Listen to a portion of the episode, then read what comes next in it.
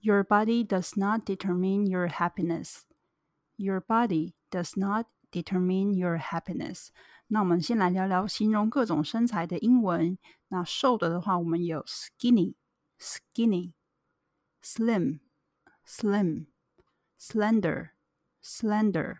那胖的话，我们有 fat、fat、obese、obese、overweight、overweight、chubby、 chubby。那我们来看看几个例句，我会先念正常语速，然后再念慢速。He's a really skinny guy, but man, he can eat. I used to be slim before I had kids. I used to be slim before I had kids. Look at her chubby cheeks. How adorable. Look at her chubby cheeks. How adorable. Overweight increases the risk of cancers. Overweight increases the risk of cancers. If your BMI is 30 or above, by definition, you're considered obese. If your BMI is 30 or above, by definition, you're considered obese. 好，那接下来是慢速。He's a really skinny guy, but man, he can eat. I used to be slim before I had kids. Look at her chubby cheeks. How adorable. Overweight increases the risk of cancers. If your BMI is 30 or above, by definition, you are considered obese. 那接下来呢，我来分享一下我不喜欢自己身体的哪里的故事。啊，先念正常语速。I used to dislike my nose, and I was once thinking about getting a nose job.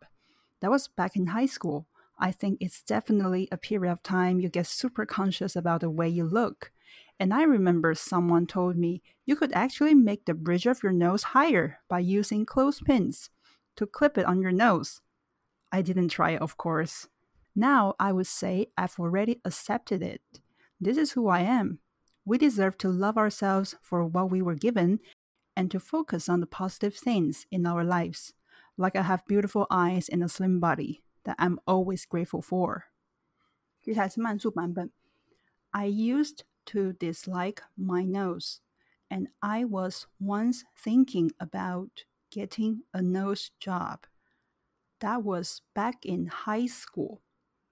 I think it's definitely a period of time you get super conscious about the way you look. And I remember someone told me you could actually make the bridge of your nose higher by using clothespins to clip it on your nose. I didn't try it, of course. Now, I would say I've already accepted it. This is who I am. We deserve to love ourselves for what we were given and to focus on the positive things in our lives. Like I have beautiful eyes and a slim body that I'm always grateful for. 好，接下来呢，我们来听听塔提他不喜欢自己身体的哪里的故事分享。那我先念正常语速。I was very self-conscious about my bottom. Big butt runs in the family.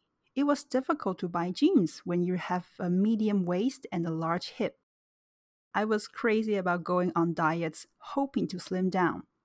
But you know what they say? You can't beat jeans. Then the mass media started to change. Big hips and butts are more celebrated. I finally felt better, but I was also very naive to build my confidence upon what the media portrays. It was not right, and I had to change.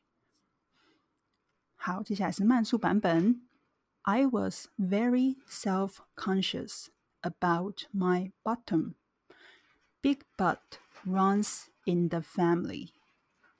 It was difficult to buy jeans when you have a medium waist and a large hip.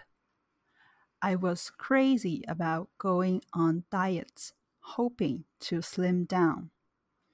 But you know what they say? You can't beat jeans. Then the mass media started to change. Big hips and butts are more celebrated. I finally felt better. But I was also very naive to build my confidence upon what the media portrays. It was not right, and I had to change. 我们可以怎么样做？三个方法教你爱上自己的身体。Number one, accept yourself and love who you are. Number two, focus on things you're proud of. Number three, ask people what they like and love about you. Number one, accept yourself and love who you are. Number two, focus on things you are proud of. Number three, ask people what they like and love about you.